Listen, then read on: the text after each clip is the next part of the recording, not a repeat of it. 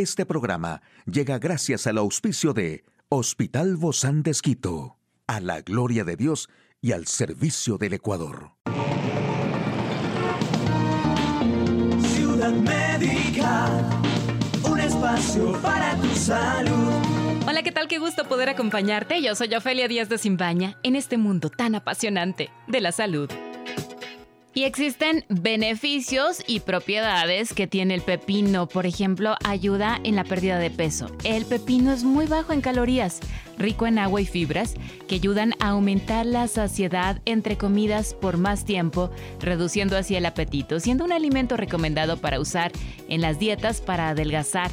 Además, también evita la deshidratación al estar compuesto principalmente por un 95% de agua y contener importantes cantidades de electrolitos, los pepinos pueden prevenir la deshidratación durante el tiempo caluroso o la actividad física. Por eso, este vegetal se puede consumir naturalmente o en forma de bebida refrescante con agua y menta, manteniendo el cuerpo hidratado. Y también previene el cáncer. Los pepinos contienen grandes cantidades de antioxidantes y nutrientes como las cucurbitacinas, que poseen propiedades anticancerígenas, antiproliferativas, lo cual actúan impidiendo el crecimiento de las células cancerosas, siendo un alimento protector importante para este tipo de enfermedades. También puede mantener la salud cardiovascular, ya que las cantidades de fibra y antioxidantes que contiene el pepino ayudan a mejorar la salud cardiovascular, ya que promueven la disminución de grasas en el organismo, principalmente los triglicéridos y el colesterol LDL llamado malo. Por lo tanto, su consumo diario puede prevenir enfermedades como ateroesclerosis, infarto y derrame cerebral. Aquí el detalle de la información más actual en el campo de la salud. ¿Cuándo sospechar de Alzheimer más allá de la pérdida de memoria? La enfermedad renal crónica, una enfermedad silenciosa que necesita un diagnóstico precoz. Un estudio español demuestra la eficacia de la vacuna de la meningitis B. Y unos 20 años antes de que se inicien los primeros síntomas de la enfermedad de Alzheimer, comienzan a depositarse en el cerebro proteínas tóxicas que son, de forma directa o indirecta, las responsables de la aparición del Alzheimer, una enfermedad edad dependiente y en la que son muy frecuentes las pérdidas de memoria. Aunque el doctor subraya que el inicio de una enfermedad de Alzheimer es variable, sí remarca que son muy frecuentes la presencia de pérdida de memoria. De hecho, sostiene que es habitual que los propios familiares sean quienes se den cuenta de la situación porque el paciente no es consciente.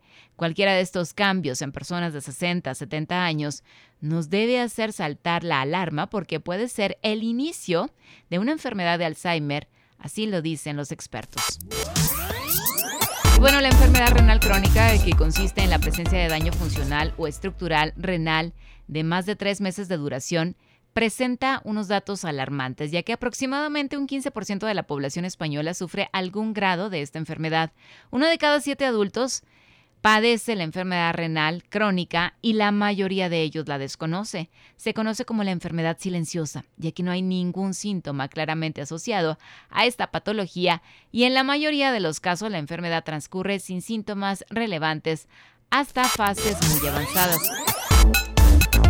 Y no hay otro método más efectivo en la prevención de la meningitis B que las vacunas, que demuestran su impacto en el mundo real. Y esto es lo que ha hecho un estudio realizado en España y publicado en New England Journal of Medicine, que ha analizado la eficacia de la vacuna meningocócica del grupo B en más de 1.500 niños y niñas menores de 5 años. Los resultados muestran que la vacunación resultó eficaz para prevenir la enfermedad meningocócica invasiva tanto en el grupo B como en otros serogrupos en esta población infantil.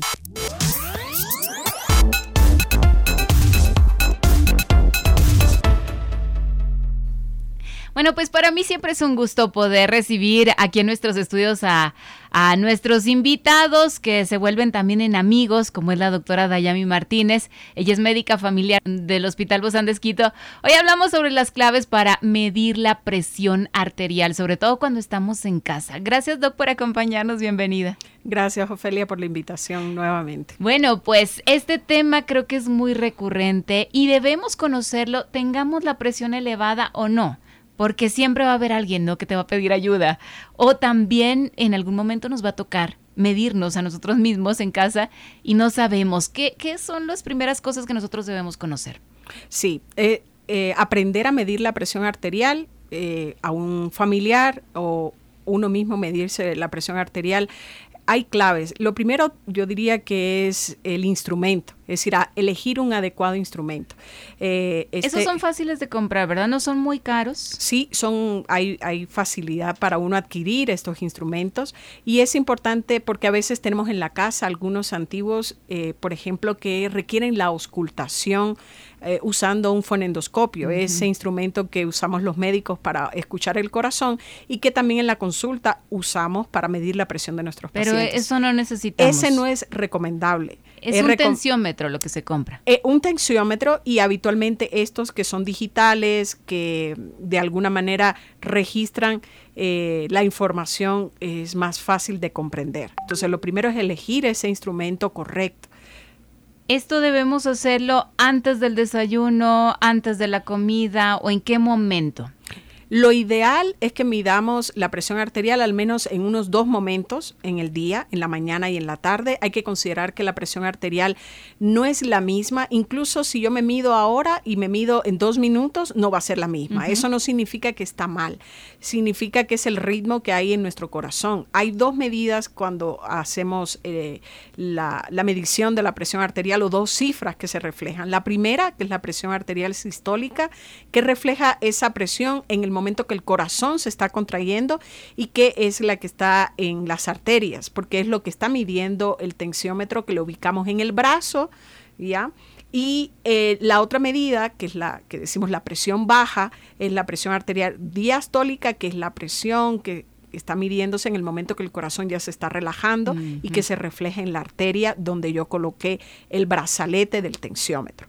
Lo ideal es que nosotros hagamos eso eh, al menos varias veces, ¿ya? Pero es muy importante que 30 minutos antes mm, no hayamos comido alimentos, que la persona no haya fumado, eh, que no haya consumido café o bebidas que contengan cafeína, que estemos sentados al menos cinco minutos.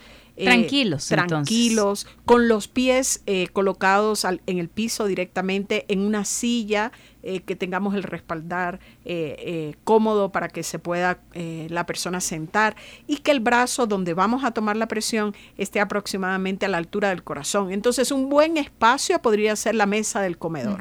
perfectamente. Esto también tengo en mis notas que es importante o procurar orinar antes para tener la vejiga vacía. ¿Esto es necesario? Sí, eso es un es importante que nosotros no estemos con un deseo imperioso por, por ocupar al baño. Entonces, antes de medir la presión, es, una buena recomendación que vaciemos la vejiga. Esto, sobre todo se toman constantemente esta presión las personas hipertensas, ¿verdad? También sin medicamentos previos. Sí, hay personas que quieren, ah, o, puede ser también por una recomendación médica. Es decir, el médico eh, ha hecho un cambio en el tratamiento o yo estoy sintiendo algunas, algunas molestias y que no están muy claras eh, y el médico me recomienda que haga eh, estas mediciones en la casa.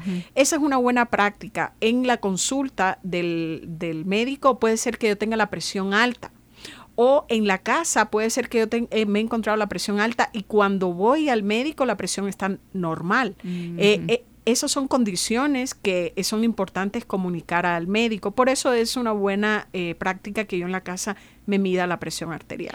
Es también importante cómo se toma la presión arterial. Ahora sí, ya, ya que estoy ya lista, tranquila en mi mesa, ¿qué hago? Ya, habitualmente, como decimos, vamos a colocar un brazalete en el brazo no es recomendado usar los tensiómetros que se ocupan en la muñeca, sino los que se ocupan, los que se colocan en el brazo. Y eh, esos brazaletes hay de distintos tamaños. Cuando yo sé que ese brazalete es el correcto para mí, es que me ha cubierto prácticamente todo el brazo, al menos el 80% de la circunferencia del brazo. No debe estar eh, interpuesto tejido de la ropa, de un saco, eh, debe estar directamente el brazalete a la piel. Y tiene una, eh, una conexión desde el brazalete hasta el equipo que yo coloqué en la mesa, en la superficie donde ya, ya decidí eh, medir mi presión Y ese, esa, eh, que le llamamos esa manguerita, esa conexión, pues debe estar ubicada en la parte interna del pliegue del, del codo. Entonces, en ese pliegue interno, porque es como por donde está, eh, el, por, por, el camino por donde está la arteria, ¿cierto?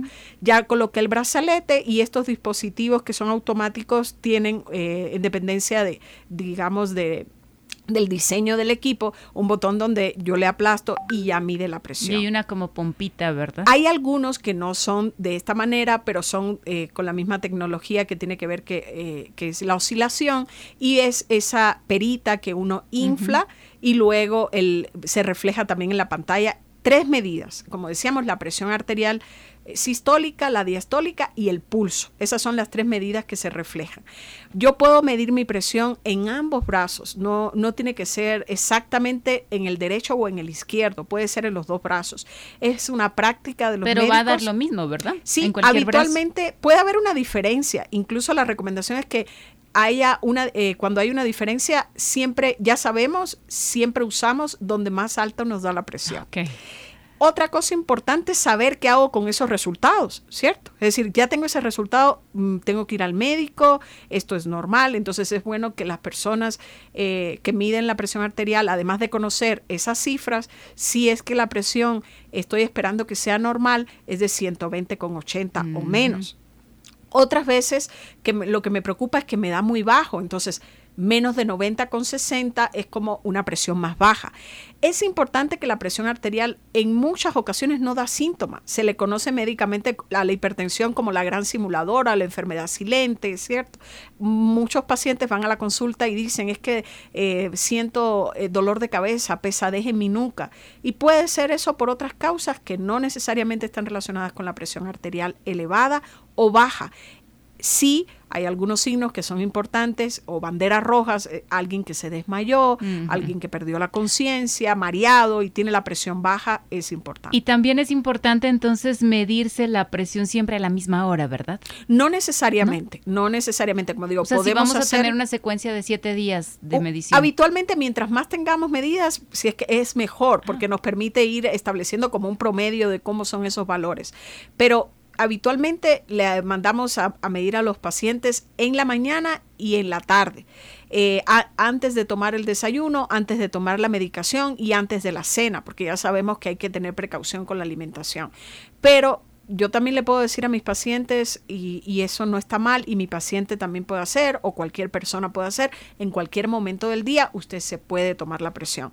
Lo importante es que reconozca que no voy a tener siempre la misma presión, porque a quien se asusta y dice es que en la mañana tenía 110,80 y en la tarde tenía 100,70. Ambas presiones son normales. Lo esperado en la noche es que mi presión esté más baja, y eso es mm. bueno. ¿sí? Eh, eso, es, eso es bueno para, para eh, evitar eh, eh, efectos de la presión alta en mi sistema cardiovascular. Y sobre todo estar tranquilos siempre que nos hacemos esta medición, ¿verdad? Por supuesto, Porque hay que si estar. tuvimos un día súper acelerado y luego o llega practicaste la noche, ejercicio, no está bien que te, que lógicamente que, que te hagas la medición. Y otra cosa que también puede pasar es cuando recién me han, el médico me ha prescrito un tratamiento para la presión. Puedo yo preocuparme por ver que no baja mi presión, claro, porque la el medicamento se recomienda incluso que esas mediciones yo haga después de dos semanas de haber estado establecido este tratamiento. Esas son unas buenas recomendaciones a, nuestros, a, nuestra audiencia. Yo creo que todas estas recomendaciones, todos estos tips para saber en qué momento es el mejor para tomar la presión, todos lo vamos a conocer y desde luego hay que recordarlos día a día. Muchísimas gracias, querida Doc Dayami Martínez, médica familiar del Hospital Bozán de A usted, amigo y amiga, a seguirnos cuidando. Hasta la próxima. Un espacio para tu salud. Puedes escuchar de nuevo este programa en hcjb.org. Este programa llegó a usted gracias al gentil auspicio de Hospital Bozán de a la gloria de Dios y al servicio del Ecuador.